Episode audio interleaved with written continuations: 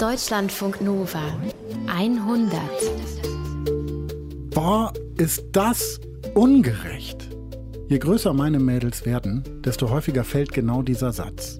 Und dieser Satz tut echt weh, weil nach dieser einfachen Feststellung kommt dann die Frage, warum ist denn das überhaupt so? Und was für eine Scheiße ist das, dass man Mädchen erklären muss, diese Welt ist ungerecht für euch, weil ihr Mädchen seid. Ach. Ja. Ich weiß. Ach, ja, Paulus. ich weiß. Aber ach, es, ist, es ist wirklich, ach ja. Ich, ich meine, das Schöne. Ist Ne? frustrierend. Es ist frustrierend. Das Schöne aber an, an Kindern ist ja, dass die so einen moralischen Kompass haben, der einfach funktioniert, aber wunderbar funktioniert.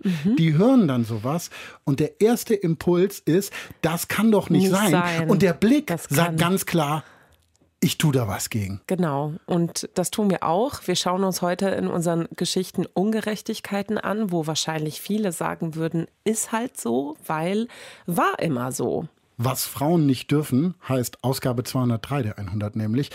Und dass wir diese Ausgabe hören können, haben wir unter anderem Nilofa Elhami zu verdanken, 100-Redakteurin. Hallo Nilo. Hallo, unter anderem Unter zu anderem. verdanken. Ja, ja, also aber, viele haben aber auch. diese. Ja, das aber muss man auch. sagen, ordentlich. äh, steigen wir doch direkt mal ein mit der ersten Geschichte. Und da sind wir in Deutschland. Da sind wir in Deutschland und da geht es um Glaube und Kirche. Und auch wenn man, wie ich, mit diesem Themenkomplex so rein gar nichts zu tun hat, die Frau, die wir jetzt kennenlernen und ihre Geschichte, total beeindruckend. Angefangen so richtig hat es wirklich in einem Jugendcamp, wo ich mit meiner Freundin war. Ich habe davor, also wir haben uns beide in der Schule kennengelernt, in dem Schuljahr. Wir waren beide neu in der Klasse und sind zusammengesessen und sind beste Freundinnen geworden. Und sie war sehr gläubig und hat auch eine Bibel gelesen und hat mir davon erzählt. Und ich habe es irgendwie sehr spannend gefunden, dass ein junger Mensch so brennen kann für den Glauben und irgendwie auf so eine schöne Art und Weise von, vom Glauben erzählt und von Jesus. Das kannte ich so gar nicht. Das ist Jacqueline Straub. Da, als sie zu ihrem Glauben gefunden hat, war sie 14. Und diese Begegnung mit der Freundin hatte Folgen für sie. Ich habe dann auch angefangen, eine Bibel zu lesen und, und äh, habe mich mit ihr ausgetauscht. Habe sozusagen schon da so ein bisschen angefangen, so einen Glauben aufzubauen. Und dann hat sie mich gefragt, ob ich mit ihr mitgehen will in, in so ein christliches Sommercamp für eine Woche. Und da habe ich gedacht, ja, warum nicht? Und dann bin ich mit ihr dorthin und es war wirklich schön. So ein Sommercamp ne, für Jugendliche, in dem viel gebetet wird, über Glauben gesprochen wird, Gott und die Bibel. Und ich habe dann aber in der Woche schon oder schon die Wochen davor daheim schon gemerkt, irgendwie äh, in mir gibt's, ist so ein aufkeimender Glaube. Irgendwie ähm, bewegt sich da was. Und in diesem Sommercamp passiert mit Jacqueline etwas, das ihr Leben prägen wird. Vera Pache hat Jacqueline Straub getroffen und sich die ganze Geschichte von ihr erzählen lassen. Bin oft ins Gebet gegangen, habe auch eine Bibel gelesen und habe einfach Gott gefragt, du, was willst du eigentlich von mir? Was, wohin geht mein Weg? Und ich habe vor allem in der Woche immer wieder gespürt, dass ich gern das machen will, was der Pfarrer macht. Nur das, was der Pfarrer macht, also predigen, und das ist auch die Idee der katholischen Kirche, im Auftrag von Gott den Glauben und die frohe Botschaft zu verkünden, das ist nun wirklich seit Ewigkeiten einzig und allein Männern vorbehalten. Das weiß auch die 15-jährige Jacqueline, aber gleichzeitig spürt sie in diesem Jugendlager etwas, was sie vorher noch nicht kannte. Dieses Gefühl, ich sag, das ist so ein Brennen in meinem Herzen, das ist einfach nicht kleiner geworden. Ich habe das auch nicht wegdrängen können, sondern es war einfach immer da. In einer kleinen Gruppe wird sie dann auch noch von einem Leiter aufgefordert, vorzubeten. Ja, Jacqueline, bet du doch. Und ich hatte noch nie in meinem Leben irgendwie frei gebetet, also ich kannte das gar nicht. Und dann habe ich erst gesagt, nein, ich kann das nicht, ich möchte es nicht. Und dann meinte er, doch, probier's doch einfach mal. Du musst dich ja nicht schämen. Ich meine, wir sind doch alle hier äh, Christen und kein Problem. Und dann betet sie einfach drauf los. Und dann habe ich dann gebetet, einfach so, was mir halt gerade so in den Sinn kam. Und dann gucken mich alle ganz groß an und der Gruppenleiter sagt dann zu mir, ja, du wärst die geborene Pfarrerin. Und ich habe mir gedacht, woher, woher weiß der das? Also spürt er das? Oder ich habe das ja keinem gesagt und habe hab gedacht, okay, ähm, interessant. Und habe dann immer wieder einfach gespürt, dass, dass Gott mich dort haben will, wo ich eigentlich gar nicht sein darf, laut katholischer Lehre. In der katholischen Kirche läuft das so. Wer Priester werden möchte, der muss sich dazu berufen fühlen. Es geht hier also um ein Gefühl, so ähnlich wie Ich spüre, dass Gott mich auserwählt hat, damit ich in seinem Namen zu den Menschen spreche. Über die Bibel, über die Ideen der Kirche, über Moral und so weiter. Aber die katholische Kirche sagt, nur Männer können sich berufen fühlen. Richtig überzeugende Gründe gibt es dafür übrigens nicht. Es heißt dann oft, ja, das war schon immer so, wobei es dabei auch unterschiedliche Meinungen gibt. Und ein anderes Argument ist, das ist halt so, weil es ist von Gott so festgelegt. Niemand kann daran etwas ändern. Aber Jacqueline Straub, die immer von so einem Brennen in ihrer Brust spricht, die sagt, ich fühle mich auch berufen. Ich spüre, dass Gott zu mir spricht und mich damit beauftragt, sein Wort zu verbreiten. Inzwischen ist es 14 Jahre her, dass Jacqueline ihre Berufung im Sommercamp zum ersten Mal gespürt hat. Und heute ist sie 29 Jahre alt, verheiratet und lebt und arbeitet in der Schweiz. Weil ich aus Deutschland komme und sie in der Nähe von Zürich arbeitet, treffen wir uns am Zürcher Hauptbahnhof.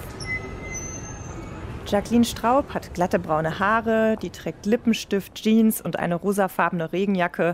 Eher so ein bisschen cool, gar nicht kirchlich verstaubt oder so.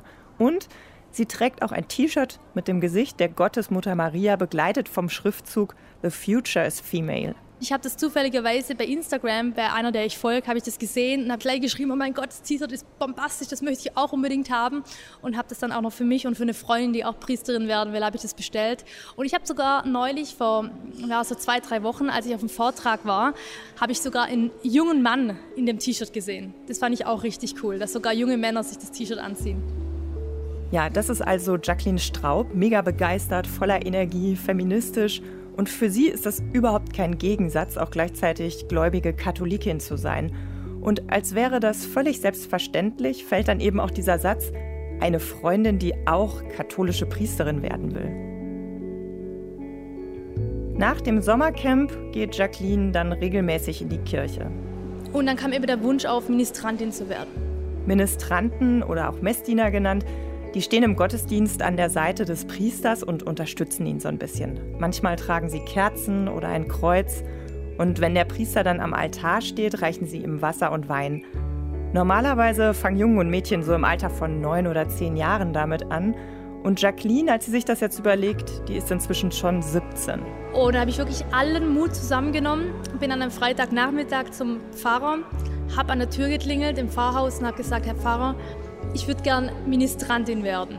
Und ich wusste ja nicht, wie er reagiert. Ich habe gedacht, vielleicht lacht er mich aus. Und er guckt mich an und sagt, wunderbar, am Sonntag beginnt dein Dienst. Ja, mit dieser Antwort hat sie nicht gerechnet. Sie kennt zwar so den Ablauf einer Messe, aber die Aufgaben der Ministranten, die haben wirklich so einen ganz genau einstudierten Ablauf. Jeder Weg, den sie laufen, ist geplant, jede Aufgabe ist an einen bestimmten Zeitpunkt im Gottesdienst geknüpft. Also das ist fast so ein bisschen wie eine Choreografie und eigentlich wird dieser Dienst vorher immer erst geübt. Aber Jacqueline wird dann am 11. November 2007 direkt ins kalte Wasser geworfen. Und ich habe natürlich Sachen falsch gemacht. Vor allem die Reihenfolge geht bei ihr immer mal wieder durcheinander. Und einmal, das weiß ich noch, da habe ich ihm die Gaben gebracht, also Brot und Wein. Und dann muss man eigentlich noch ähm, Wasser bringen, damit er sich die Hände waschen kann. Das heißt mit so einem kleinen Kelch und dann kann man ihm dann das Wasser über die Hände schütten. Aber Jacqueline, ist längst woanders und kniet vor der gesamten Gemeinde und ihr wäre es jetzt mega peinlich, noch einmal aufzustehen und zurückzulaufen. Von einer anderen Ministrantin erntet sie dafür böse Blicke. Aber der Pfarrer, der war immer so liebevoll, der hat dann immer gelacht und hat gesagt, kein Problem, das nächste Mal machst du den Fehler sicherlich nicht nochmal. Und ich bin dann wirklich zur treuen Ministrantin geworden. Ich bin einfach Woche zu Woche bin ich in die Kirche gegangen. Ich habe es mit großer Freude gemacht und habe auch in der Zeit gespürt, dass dieses Brennen in meinem Herzen, wo ich mit 15 im, im Sommerlager zum ersten Mal so intensiv gespürt habe, von Woche zu Woche größer wurde. Jacqueline ist jetzt also ganz aktiv in einer Gemeinde mit einem verständnisvollen Pfarrer und sie hat aber auch einen sehr netten Religionslehrer, der genau sieht, wie sehr sie sich für alles interessiert, was mit Kirche, Religion und Glauben zu tun hat. Und er meinte, ja, du kannst ja auch Theologie studieren. Ich so, was? Das darf ich als Frau? Und er meinte, ja, das geht heutzutage. Du kannst sogar heiraten und Kinder haben, das ist alles kein Problem. Und dann habe ich mir das natürlich auch im Hinterkopf behalten, habe gedacht, okay, ich interessiere mich für die Kirche, ich interessiere mich für den Glauben, was in der Bibel steht. Eigentlich wäre es die perfekte Kombination. Jacqueline führt auch Gespräche mit dem Pfarrer und erzählt ihm von ihrem Wunsch, eben dass sie gerne das machen würde, was er macht. Und der sagt dir dann aber ganz klar, das geht in der katholischen Kirche einfach nicht. Wenn du das wirklich willst, dann solltest du vielleicht überlegen, evangelisch zu werden. Und ich habe das dann mit ins Gebet reingenommen und habe dann gemerkt, nee, ich bin römisch-katholisch und ich will auch römisch-katholisch bleiben. Und ich möchte Priesterin in dieser Kirche werden. Und ähm, dann meinte er, ja gut, dann studier mal Theologie und find heraus, warum du es nicht werden kannst. Theologinnen können zum Beispiel Religionslehrerin oder Pastoralreferentin werden. Und die sind dann dem Pfarrer unterstellt, übernehmen sehr unterschiedliche Aufgaben, kümmern sich zum Beispiel um die ehrenamtlichen Mitarbeiterinnen in einer Gemeinde oder bereiten den Kommunionsunterricht für Kinder vor und können auch Aufgaben im Gottesdienst übernehmen. Jacqueline macht dann also Abi und beginnt danach ein Theologiestudium in Freiburg. Also ich war vielleicht auch ein bisschen naiv. Ich bin ins Studium und habe ernsthaft gedacht, dass in meiner Generation auch alle so denken und dass alle so eine offene Pfarrei haben, wie ich es gewohnt war. Und bin dann relativ schnell, äh, sage ich mal, auf harte Granit gestoßen. Auch bei gleichaltrigen Kommilitonen, also bei Anfang 20-Jährigen. Frauen und Männer, die mir ganz klar gesagt haben, oh nein, Priesterin, das geht gar nicht. Dann trete ich aus der Kirche aus, dann gehe ich zu den Pius-Brüdern oder was auch immer. Die Pius-Brüder, das sind die Traditionalisten in der katholischen Kirche, die Hardliner. Frauen in geistlichen Ämtern auf gar keinen Fall. Also ich hatte Anfang vom Studium auch relativ viele konservative Freunde, die natürlich gegen jegliche Reform in der Kirche waren.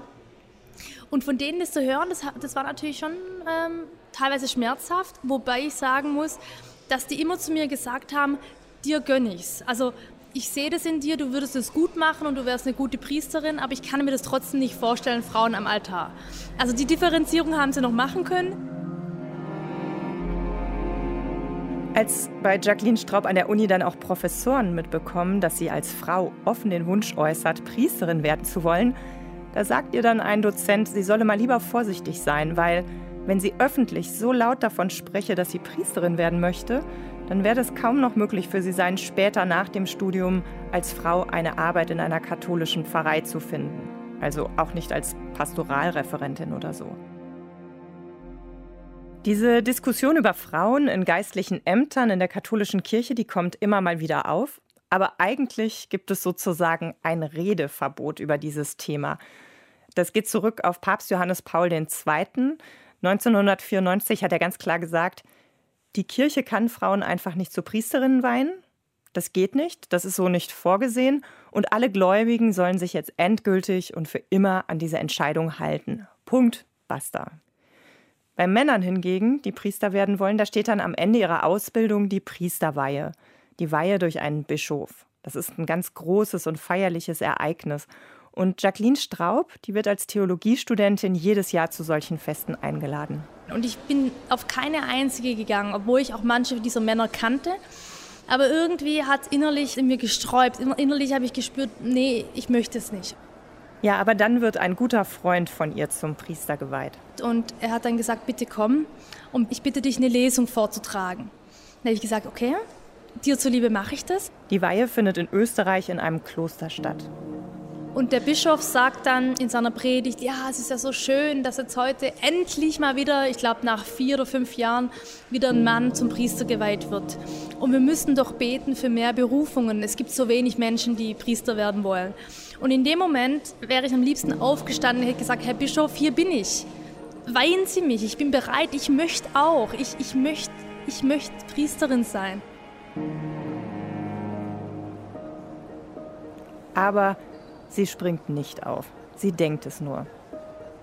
Weil das ist so als wie eine Hochzeit crashen, das macht man nicht unbedingt. Ja, und dieses Erlebnis, das ist für Jacqueline richtig bitter. Also nach der Priesterweihe habe ich natürlich noch mal meinem Kumpel da gratuliert und war noch kurz beim Sektempfang und dann bin ich zurück in mein Klosterzimmer und habe dann einfach nur noch geheult, weil es war so ein Schmerz in mir zu, zu wissen, einfach nur weil ich eine Frau bin, darf ich das nicht machen, obwohl ich genau die gleiche Berufung habe oder ähnliche Berufung wie jetzt ein Mann, obwohl ich genau das gleiche Theologiestudium hinter mir habe wie ein Mann, obwohl ich vielleicht auch genau die gleichen Fähigkeiten habe, obwohl Gott genauso zu mir, zu mir spricht, aber nicht so klassisch sprechen, sondern eher, dass ich Gott genauso fühle. Aber nur weil ich eine Frau bin, darf ich das nicht machen. Und das war wirklich, das war ein Moment, wo es schlimm war für mich.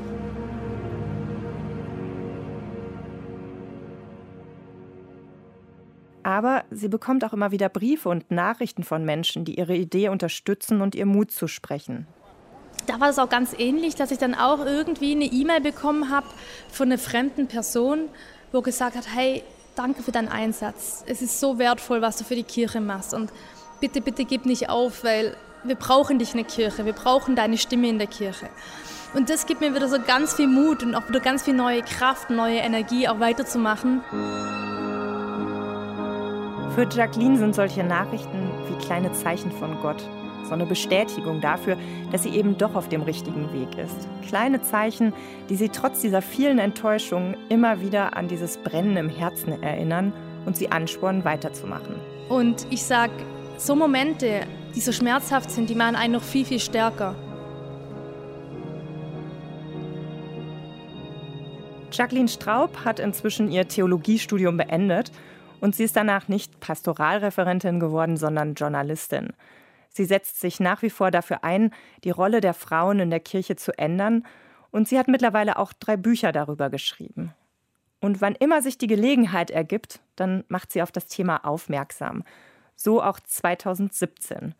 In dem Jahr heiratet Jacqueline Straub und anschließend reisen sie und ihr Mann nach Rom. Denn das gibt die Möglichkeit für frisch Verheiratete, dass sie sich vom Papst segnen lassen. Und da sitzt man dann mit 200 oder 300 anderen Ehepärchen und der Papst nimmt sich dann auch meistens die Zeit, dann auch die, die Paare zu segnen. Und ich habe damals schon gesagt zu meinem Mann, ich möchte es unbedingt machen, weil wir sind beide Katholiken, wir sind beide Theologen, uns ist der Glaube wichtig, uns ist auch die Kirche wichtig. Und ich habe gesagt, hey, wir haben uns jetzt schon kirchlich getraut, aber den Segen vom Papst, das wäre natürlich auch noch was Schönes. Das wäre wie so ein ja, wie so ein Sahnehäubchen auf der Torte obendrauf. So nah am Papst, also die Gelegenheit gibt es wirklich selten. Und Jacqueline, die ist für diese Audienz auf dem Petersplatz vorbereitet. Und ich habe dann natürlich auch den Moment genutzt, um dem Papst meine Bücher zu überreichen und noch einen Brief. Ich habe noch einen Brief geschrieben und habe das dann in die Hand gedruckt. In dem Brief schreibt sie über ihren Wunsch, Priesterin werden zu wollen. Und sie hat ja auch Argumente. Immerhin hat sie Theologie studiert und sich intensiv mit der Bibel beschäftigt dass ich natürlich weiß, dass es in der Kirchengeschichte eben gewisse Anpassungen an die damaligen Gesellschaften gab, die eben sehr patriarchal eingestellt waren, aber dass wir, wenn wir die jesuanische Botschaft und auch die Bibel ernst nehmen wollen, dann müssen wir auch Konsequenzen daraus ziehen und auch die Gleichberechtigung von Mann und Frau auch innerhalb der katholischen Kirche umsetzen und nicht nur außerhalb der Kirche fordern. Einige Monate später bekommt sie eine Antwort. Die sehr ernüchternd war. Die Antwort stammt nicht vom Papst persönlich, sondern von einem Mitarbeiter, die da für die viele Post zuständig sind. Es stand einfach nur drin, theologisch kann man nicht von einer weiblichen Berufung zur Priesterin sprechen. Klar, äußerlich fehlt mir was, was ein Mann hat, aber anscheinend fehlt in meiner weiblichen Seele auch was, dass ich nicht Priester oder Priesterin sein kann. Das Ding in der katholischen Kirche ist, diejenigen, die es in höhere Ämter geschafft haben, das sind in der Regel ältere bis sehr alte Männer. In Deutschland liegt das Durchschnittsalter der Bischöfe ungefähr bei 60 Jahren. Und diese Männer, nicht nur in Deutschland, sondern weltweit, die bestimmen mit, was in der Kirche passiert. Die legen die großen Linien der Kirche fest. Und klar, die würden ja an ihren eigenen Stühlen sägen, wenn sie jetzt auf einmal sagen würden, ach ja, vielleicht sollten wir auch Frauen das machen lassen, was wir machen aber da wird derzeit überhaupt gar nicht drüber diskutiert. Auf der anderen Seite, vor allem in den unteren Ebenen, da gibt es durchaus Menschen in der katholischen Kirche, die Jacqueline Straub unterstützen und sagen, ja, das ist super, wir brauchen frischen Wind, es ist wichtig, dass die Kirche jünger und weiblicher wird. Ein paar Leute, die das auch so sehen, die trifft Jacqueline bei einer Diskussionsveranstaltung zum Thema Kirche mit den Frauen. Und inzwischen weiß ich, dass ich für ganz viele andere Frauen auch kämpfe, die das aber eben nicht sagen können Einerseits glaube ich, dass wir immer weniger anschlussfähig werden an unsere Gesellschaft, wenn wir einfach sagen, das ist so, Frauen haben in unserer Kirche nicht die Rolle, die Männer haben und es bleibt leider so, weil das vor 2000 Jahren mal so war. Der Diakon Andreas Busmeier, der hat Jacqueline zu diesem Abend eingeladen. Und das Zweite ist natürlich, dass ich auch hoffe, dass meine Kirche sich verändert. Von meinem einfachen Wunsch, ich will Priesterin werden, Sie erzählt dann zuerst ein bisschen von sich selbst und auch von einem ihrer bisher wohl größten Erfolge. stehe jetzt auf so einer Liste, wo halt einfach irgendwie Michelle Obama draufsteht und irgendwelche amerikanischen Professorinnen. 2018 hat die britische BBC sie nämlich auf eine Liste gesetzt. Auf die Liste der 100 inspirierendsten Frauen der Welt. Also ich fände mal schön, wenn auch, wenn auch der Vatikan davon was äh, mitbekommen würde, aber ja, das ist noch ein langer Kampf. Ob der Vatikan wirklich nichts davon mitbekommen hat, ich kann mir das überhaupt nicht vorstellen. Denn seit sie auf dieser Liste stand, ist das Interesse der Medien für Jacqueline extrem groß. Und ihre Stimme dadurch natürlich auch noch viel lauter geworden. Im Moment sieht es allerdings eher nicht danach aus, dass die Kirche in naher Zukunft ihre Strukturen ändern wird. Das sieht auch Andreas Bossmeier so. Ich würde mich freuen. Ich würde das begrüßen. Aber wenn ich realistisch bin, sagen, glaube ich, äh, dass ich dafür zu alt bin. Das sagen wirklich alle Leute, die befragt werden. Was denkst du, wann ich Priesterin werde? Und sagen ganz viele, das werde ich nicht mehr erleben, aber ich würde es begrüßen. Das ist, äh, glaube ich, Realität. Aber man sollte äh, das Wirken des Heiligen Geistes nicht unterschätzen. Ja, wenn Jacqueline Straub über ihren Traumberuf als Priesterin spricht, dann wird das alles ziemlich greifbar und real, also auch für mich. Ich kann mir inzwischen so richtig bildlich vorstellen, wie sie da im vollen Ornat vor einer Gemeinde steht und predigt. Aber natürlich weiß auch Jacqueline Straub bei allem Brennen, das sie im Herzen verspürt, dass ihr Traum mit hoher Wahrscheinlichkeit unerfüllt bleibt. Ein Grund aufzugeben ist es für sie trotzdem nicht. Und ja, ich mache mir da gar nicht den Stress, dass ich sage, ich muss jetzt in 20 oder in 30 Jahren Priesterin sein. Es wäre schön, ich würde mich unglaublich freuen, aber ähm, ja, ich denke, ich habe die Berufung und ich warte einfach so lange, bis ich sie leben kann. Und was, wenn nicht?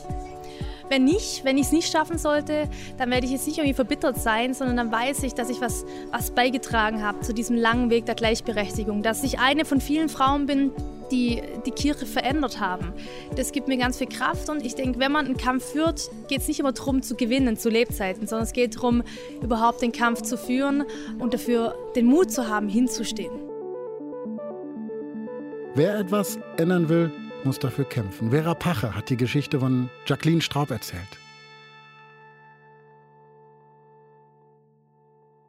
Wir schauen jetzt nach Indien in der 100. Zentralindien in die Provinz Maharashtra. Silke Dietrich, unsere Korrespondentin dort, war neulich in Zentralindien unterwegs, weil es da unfassbar viele Frauen gibt, die keine Gebärmutter mehr haben. Sie wurde ihnen entfernt und das hat mit der Arbeit dieser Frauen zu tun. Hallo Silke. Hallo. Die Frauen, um die es geht, sind Erntearbeiterinnen und arbeiten auf Zuckerrohrplantagen. Und das, äh, stelle ich mir so vor, ist ein harter Job. Auf jeden Fall. Das ist schon echt ziemliche Knochenarbeit, die die Frauen da leisten. Ich war in Madhya Pradesh, du hast ja eben gesagt, das ist ein Bundesstaat in Zentralindien und da auf so einem Zuckerrohrfeld. Das sind jetzt die Arbeiterinnen, die haben so ziemlich lange Messer in der Hand, mit denen die die Stämme dann abschlagen und diese Zuckerrohrstämme sind eigentlich ja schon doppelt so groß wie die Frauen selbst. Die Ernte dauert sechs Monate und in dieser Zeit arbeiten die fast rund um die Uhr, also Tag und Nacht, weil nur wenn schnell geerntet wird, können die Landbesitzer eben drei Ernten pro Feld einfahren in jeder Saison und das ist das große Ziel. Und manchmal bündeln die dann diese Zuckerrohrstämme eben so zusammen und die können bis zu 30 Kilo wiegen. Die tragen die Frauen dann einfach so auf den Köpfen, steigen damit sogar noch Leitern hoch, um auf Laster die dann abzuwerfen. Ja, und dann sind die Verhältnisse von denen, also wie die dann da leben, auch nicht so besonders gut. Die sind woanders manchmal auch, dann werden die hingekarrt, kilometerweit weg und leben dann eigentlich direkt neben dem Feld monatelang um immer gleich einsatzbereit zu sein. Und Einsatzbereitschaft ist ein wichtiges Stichwort, weil einmal im Monat können die Frauen nicht arbeiten, nämlich dann, wenn sie ihre Periode haben. Nur gehört so eine Periode einfach dazu. Warum ist es im Arbeitsalltag dieser Frauen in Indien so ein Problem? Das hat auf jeden Fall mehrere Gründe. Einer ist zum Beispiel, da wo die Frauen leben, sind natürlich auch die hygienischen Verhältnisse ziemlich schlecht. Und diese Frauen kennen auch nicht, wie wir jetzt Binden, von Tampons haben die noch nie was gehört. Und die benutzen statt Binden dann eben so Stofffetzen, die dann während der Arbeit müssen die die dann in den Schlammpfützen auswaschen. Davon bekommen dann wieder viele Infektionen. Und weil die Arbeit eben auch so körperlich so schwer ist, ist es natürlich für die nicht leicht, wenn die Schmerzen haben, während ihrer Tage diesen Knochenjob dann da zu machen. Die Periode ist sowieso ganz oft so ein Tabuthema. Ich meine, das ist in vielen Ländern, aber hier in Indien auch ziemlich tabu und eben auch immer negativ besetzt. Es gibt noch Regionen, da dürfen Frauen nicht einmal in die Küche, wenn die ihre Tage haben, weil angeblich das Essen dann schlecht würde. Und für diese Zuckerrohrschneiderin ist es nochmal besonders dramatisch, weil die bekommen ihren Lohn tageweise. Das heißt, denen wird quasi von vornherein Geld abgezogen für die Tage, an denen sie ja quasi ihre Tage haben. Das ist ja an sich schon mal eine absolute Ungerechtigkeit. Äh, da sind ja dann offenbar die Arbeitgeber eben nicht bereit, was zu tun. Auch hygienisch äh, ist es da nicht möglich. Äh, da kann man sich vorstellen natürlich, dass die Frauen dann ihre Periode verhindern wollen, weil die verhindert, dass sie Geld verdienen können. Mhm. Das ginge ja zum Beispiel auch, indem man die Pille durchnimmt. Klar, aber die Pille, ganz ehrlich, äh, ich kenne kaum eine arme Frau in Indien, die die Pille nehmen würde. Das ist nur was für sehr reiche Leute, Mittelklasse-Leute, die in den Städten leben, die Frauen aus ländlichen Regionen, die nehmen die eigentlich nicht. Der übliche Weg, um zu verhüten, wenn man schon Kinder hat, ist hier eigentlich eher Sterilisation, was ehrlich gesagt auch meistens die Frauen machen und nicht die Männer. Aber die Frauen bekommen dann ja weiterhin auch ihre Tage. Und das Krasse in der Region, in der ich jetzt unterwegs war, ist eigentlich, dass überdurchschnittlich viele Frauen sich die Gebärmutter haben entfernen lassen, damit sie nicht mehr ihre Tage bekommen, damit sie mehr Geld verdienen können. Aber das ist eine heftige OP. Mhm. Was haben die Frauen denn darüber erzählt, die das haben machen lassen, die du getroffen hast? Ja, also in dem Dorf, in dem ich war, da haben mindestens fünf Frauen sich die Gebärmutter entfernen lassen. Also ich bin da durchgegangen, habe immer mal wieder dann mit denen dann da gesprochen. Ganz viele haben mir dann auch ihre Narbe gezeigt. Das waren so 15 Prozent der Frauen in dem Dorf. Es gibt aber auch Studien, wo in den Dörfern fast die Hälfte der Frauen genau diese OP Wahnsinn. haben machen lassen. Das ist echt krass. Also jedenfalls haben wir da einige Stunden mit Usha Bimkaran verbracht. Die wohnt in so einer kleinen Hütte am Feldrand. Fließendes Wasser haben die da nicht. Die holen Wasser vom Dorfbrunnen. Und Usha hat mir erzählt, dass sie die OP vor acht Jahren hat machen lassen. Da war sie Mitte 20, hatte aber wohlgemerkt schon zwei Söhne, weil das sind oft sehr arme Frauen, die gehen manchmal auch nicht zur Schule und dann werden die schon mit 14 verheiratet, mit 16 und 18 haben die dann die ersten Kinder. Und die ist zum Arzt gegangen, weil sie öfter Unterleibsschmerzen hatte.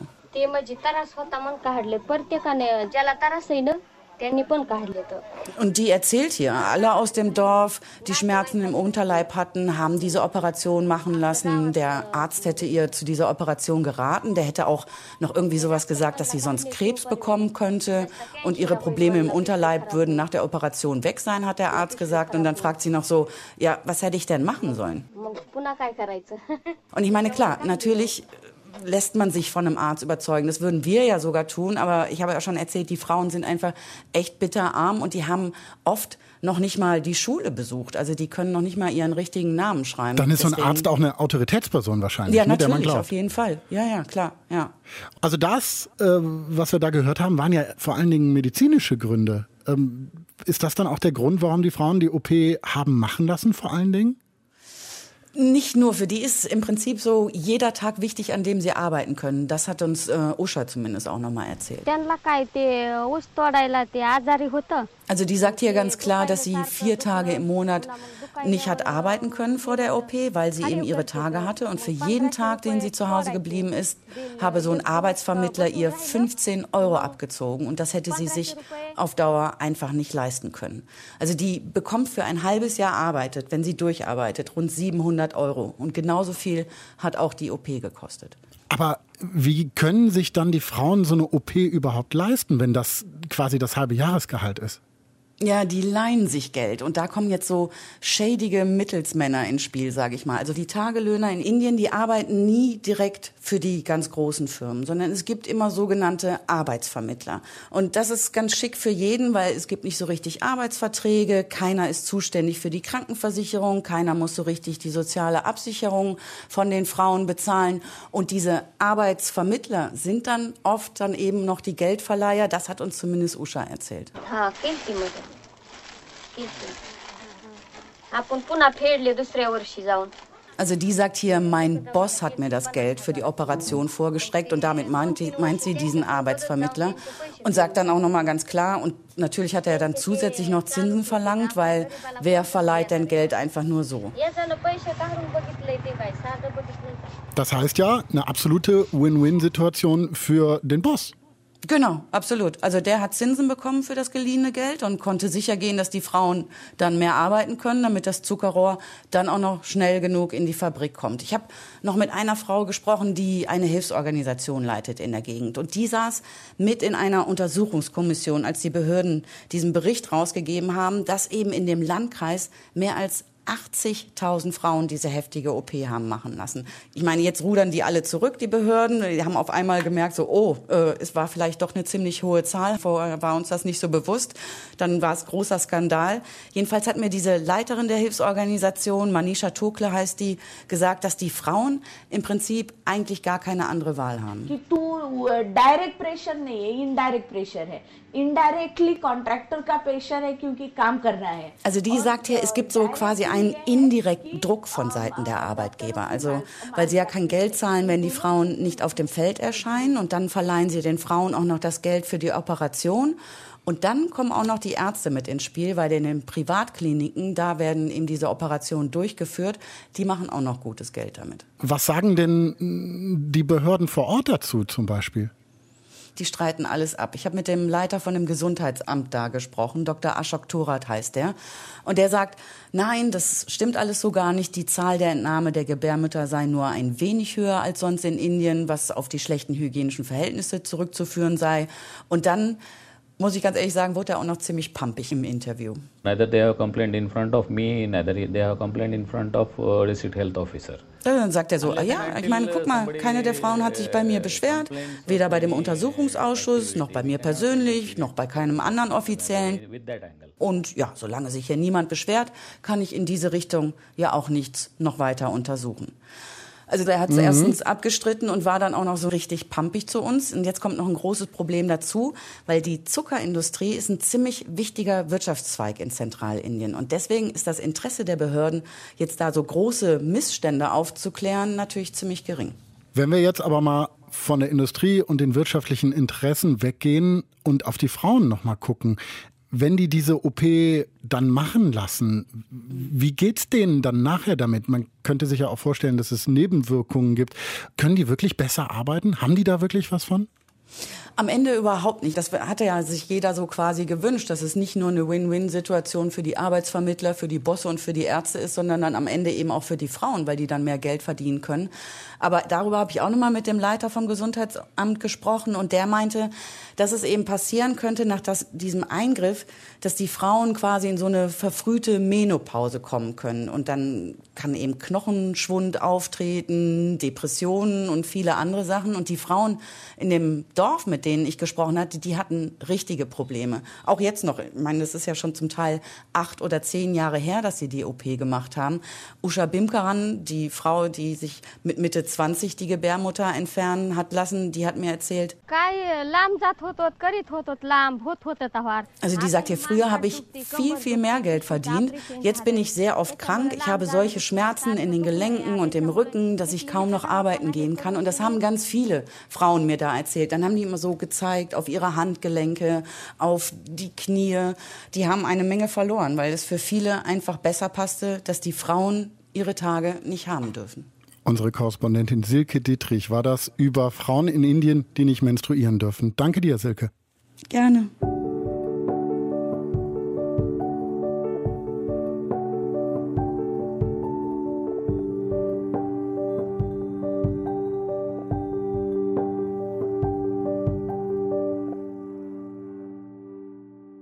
Von Indien geht es jetzt nach Japan in der 100. Japan ist ja eine moderne Gesellschaft, aber durchaus eine, in der es viele, viele Regeln gibt. Viele dieser Regeln sind auch sexistisch, gelten nur für Frauen, nicht für Männer.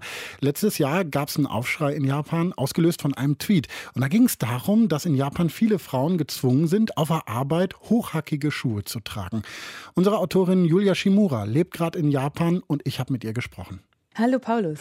Fangen wir mal mit dem Tweet an, der letztes Jahr diese Welle da ausgelöst hat in Japan. Wer genau hat den abgesetzt? Also der Tweet kommt von einer Japanerin, die heißt Yumi Ishikawa. Den hat sie im äh, Januar 2019 abgesetzt, also vor knapp einem Jahr. Sie war da schon zu Hause von der Arbeit und war halt einfach ziemlich genervt, weil ihr die Füße schon so wehtaten. Sie hat den ganzen Tag Hauchhackige getragen und sie taten halt einfach tierisch weh. Mhm. Sie hat in Teilzeit bei so einem großen Bestattungsunternehmen gearbeitet und durfte halt keine flachen Schuhe tragen wie ihre männlichen Kollegen. Und das nur aus dem Grund, weil sie halt im Service Hochhacke tragen muss. Und der Tweet ist dann eben 30.000 Mal geteilt worden. Das heißt, in Japan ist es tatsächlich so, dass die Arbeitgeber ihre Mitarbeiterin dazu zwingen, solche High Heels zu tragen? Ja, manche. Jedenfalls ist es in ein paar Servicebereichen Vorschrift, High Heels zu tragen.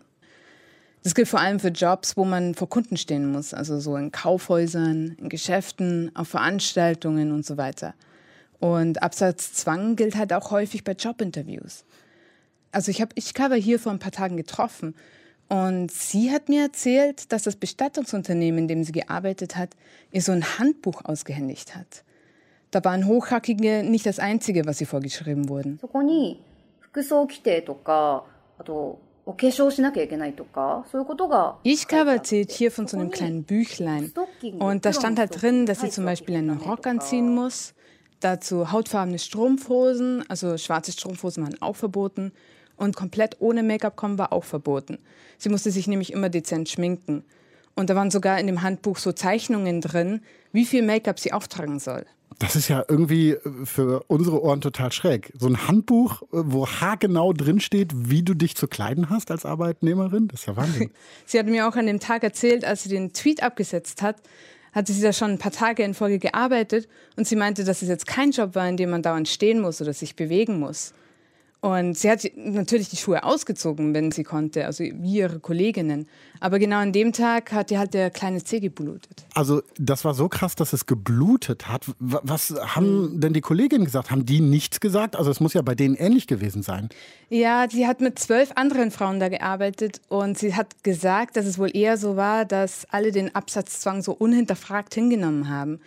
Die haben sich alle über Schmerzen in den Füßen beschwert aber niemand hat was wirklich gesagt zu den Verantwortlichen. Mhm, sie erzählt hier, dass niemand wirklich durch eine Beschwerde schlecht dastehen wollte. Das war alles ziemlich perfekt eingespielt. Und an dem Tag, an dem sie den Tweet abgesetzt hat, war sie halt einfach nur sauer, dass sie immer diese hohen Schuhe tragen muss. Und dann ging der halt einfach ab. 30.000 Mal wurde der Tweet geteilt. Das ist echt eine Menge. Ashikawa scheint ja, kann man so sagen, einen Nerv getroffen zu haben mit diesem Tweet. Total. In den Wochen darauf haben dann viele Japanerinnen in den sozialen Netzwerken ihr Leid geteilt. Sie haben da geschrieben, was es im Alltag bedeutet, den ganzen Tag solche Schuhe zu tragen. Und manche haben schlimme Fotos von OPs gepostet, weil sie wegen einer Fehlstellung operiert werden mussten. Um das kurz klar zu haben, Julia, eine Fehlstellung aufgrund dieser Schuhe, die sie tragen mussten? Genau, also wenn man lange diese Schuhe trägt, dann verwächst der kleine Zeh so leicht.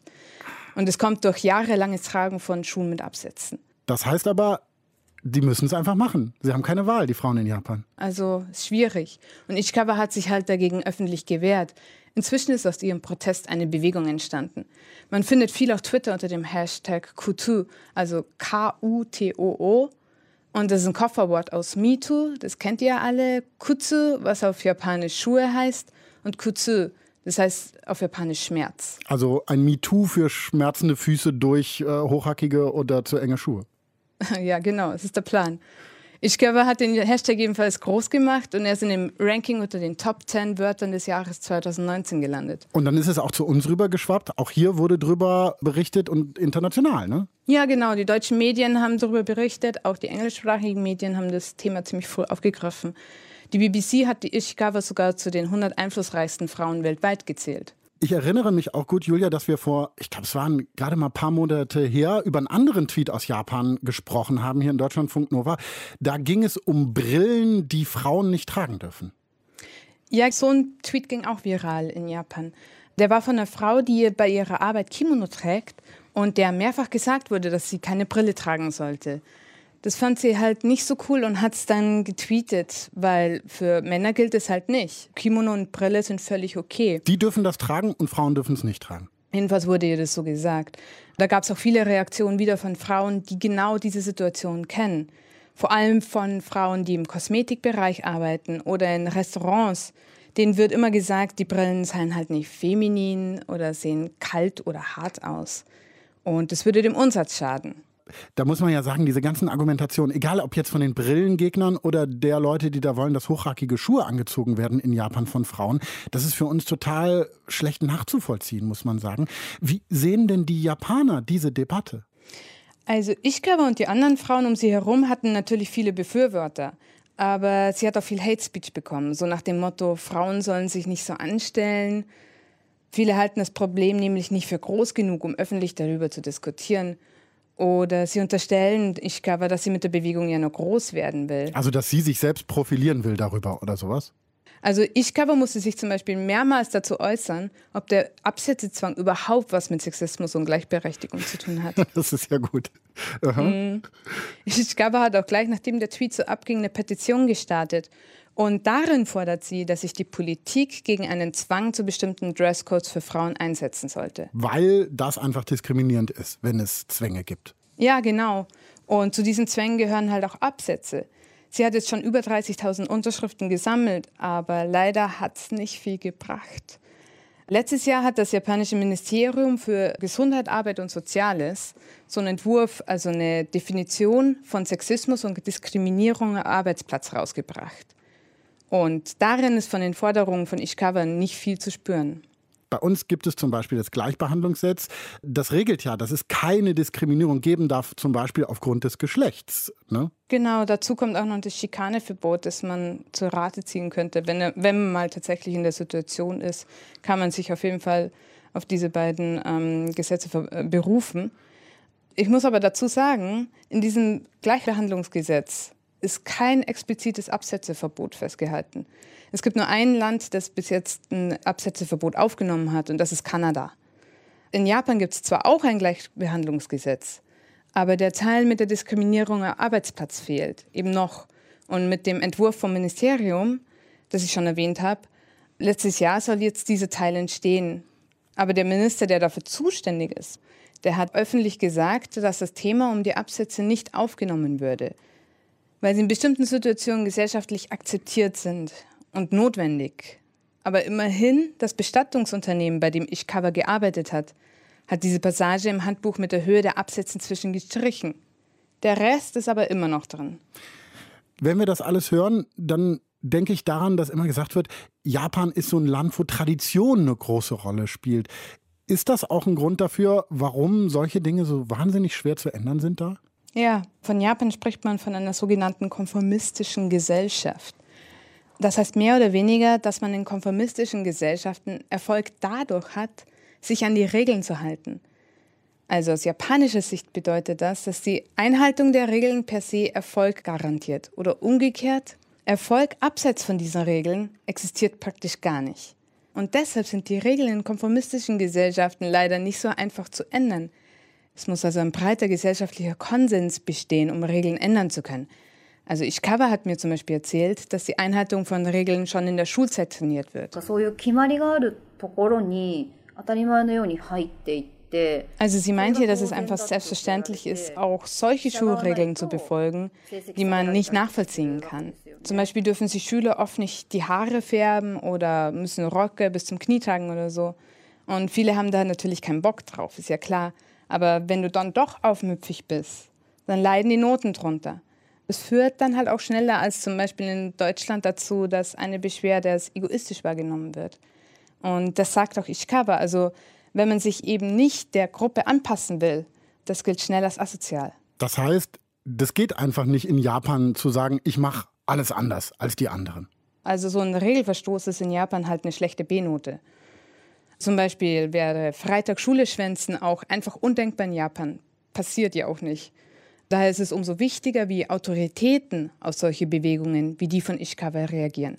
Man braucht den Segen der Gruppe, um Regeln zu ändern. Das klingt aber wahnsinnig kompliziert und auch irgendwie wahnsinnig einengend. Ja, ein bisschen, aber ist es eigentlich gar nicht. Es hat auch Vorteile. Das sind einfach nur gesellschaftliche Unterschiede. Man braucht in Japan, also im Grunde das Okay von denen, gegen die man sich durchsetzen muss, das stimmt schon. Aber auf der anderen Seite, alle sollen ja zustimmen, wenn etwas geändert wird. Das hat eben auch was Gutes. Das heißt, man sucht, Haken, man sucht sozusagen den Konsens. Ja, genau. Aber wenn dann andere an der Macht sind, dann ist es halt schwierig, einen Konsens zu finden über bestimmte Themen. Ja, genau, das ist auch der Haken an der Sache. Also die Politik in Japan ist ja zum Beispiel ziemlich männerdominiert. Also in dem jetzigen Kabinett sitzen zwei Ministerinnen. Das ist eine, richtig schlechte Quote, ja. muss man sagen. Und deswegen wird vielleicht auch Ishikawas Kulturbewegung so bagatellisiert. Und übrigens auch im internationalen OECD-Vergleich kommt Japan in Sachen Gleichberechtigung nicht gut weg. Da gibt es Platz 110 für Japan. Und in der Liste sind insgesamt überhaupt nur 150 Länder. Wo ist Deutschland da? Deutschland ist unter den Top 15. Also man kann wohl sagen, dass man in Japan viel traditionellere Vorstellungen von Genderrollen hat. Und Frauen in Japan werden häufig nach dem Aussehen beurteilen. Und das zu ändern, ist halt nicht so einfach. Julia Shimura aus Tokio, danke. Ja, gerne. Danke auch an Vera Pache, die uns die Geschichte von Jacqueline Straub erzählt hat, an Silke Dietrich, unserer Korrespondentin in Indien. Danke auch an Uwe Bräunig, Norman Wollmacher in der Technik und an Julia Roche und Nilofer Elhami, Redakteurin dieses Podcasts. Danke euch fürs Dabeisein. Wie immer gilt, wenn ihr was loswerden wollt, ne? Feedback, Kritik, Anregungen, ganz egal. Vielleicht eure Geschichten, von denen ihr sagt, die sollten mal hier erzählt werden. Mail at deutschlandfunknova.de ist die Adresse dafür. Rezension und Sternchen bei iTunes und Co. Das könnt ihr auch gerne machen, freuen wir uns drüber. In zwei Wochen gibt es dann die nächste frische 100 für euch. Da geht es um Verbrechen. Habt eine schöne Zeit. Ich bin Paulus Müller und das war 100. Ich habe Jacqueline Straub getroffen und eine Sache, die sie mir noch erzählt hat, ist, dass sie eben auch boxt. Also Boxen, das ist ihr großes Hobby. Mehrmals pro Woche geht sie zum Training. Natürlich muss sie sich ganz oft dann so dieses erstaunte, was, wie geht das denn zusammen, Kirche und Boxen anhören. Und sie hat da aber natürlich auch eine Antwort darauf. Sport hat sehr viel mit Respekt zu tun, mit Ausdauer, mit, mit Willensstärke auch. Also es gibt oftmals die Momente im Training, wo man einfach schlapp ist und, und man muss dann trotzdem einfach 100% geben oder man bekommt dann ein paar Schläge ab und denkt sich, oh, puh, okay, oder kriegt ein blaues Auge und, und dann aber immer wieder zu sagen, ich stehe immer wieder von Neuem auf, ich trainiere weiter, ich mache weiter, ich will, ich will besser werden. Ähm, so diese Dauerhaftigkeit. Das lernt man auch, oder das braucht man auch in der katholischen Kirche, wenn man sich für Reformen einsetzt. Nicht zu sagen, ich gehe jetzt einmal im Boxclub und dann werde ich Weltmeister, sondern zu sagen, hey, ich muss über Jahre hinweg trainieren und dann kann ich mein Ziel erreichen. Also ich habe Ishikawa getroffen an einem Freitagnachmittag und sie hatte natürlich flache Schuhe an. Sie ist übrigens eine sehr höfliche Person, die sehr japanisch eigentlich daherkommt. Sie ist ja eigentlich Schauspielerin und hat natürlich da auch entsprechend Kapazitäten und Fähigkeiten, sich äh, eloquent auszudrücken. Sie hat mich auf jeden Fall ziemlich beeindruckt, dass sie da war. Deutschlandfunk Nova 100. Jeden Sonntag um 16 Uhr. Mehr auf deutschlandfunknova.de.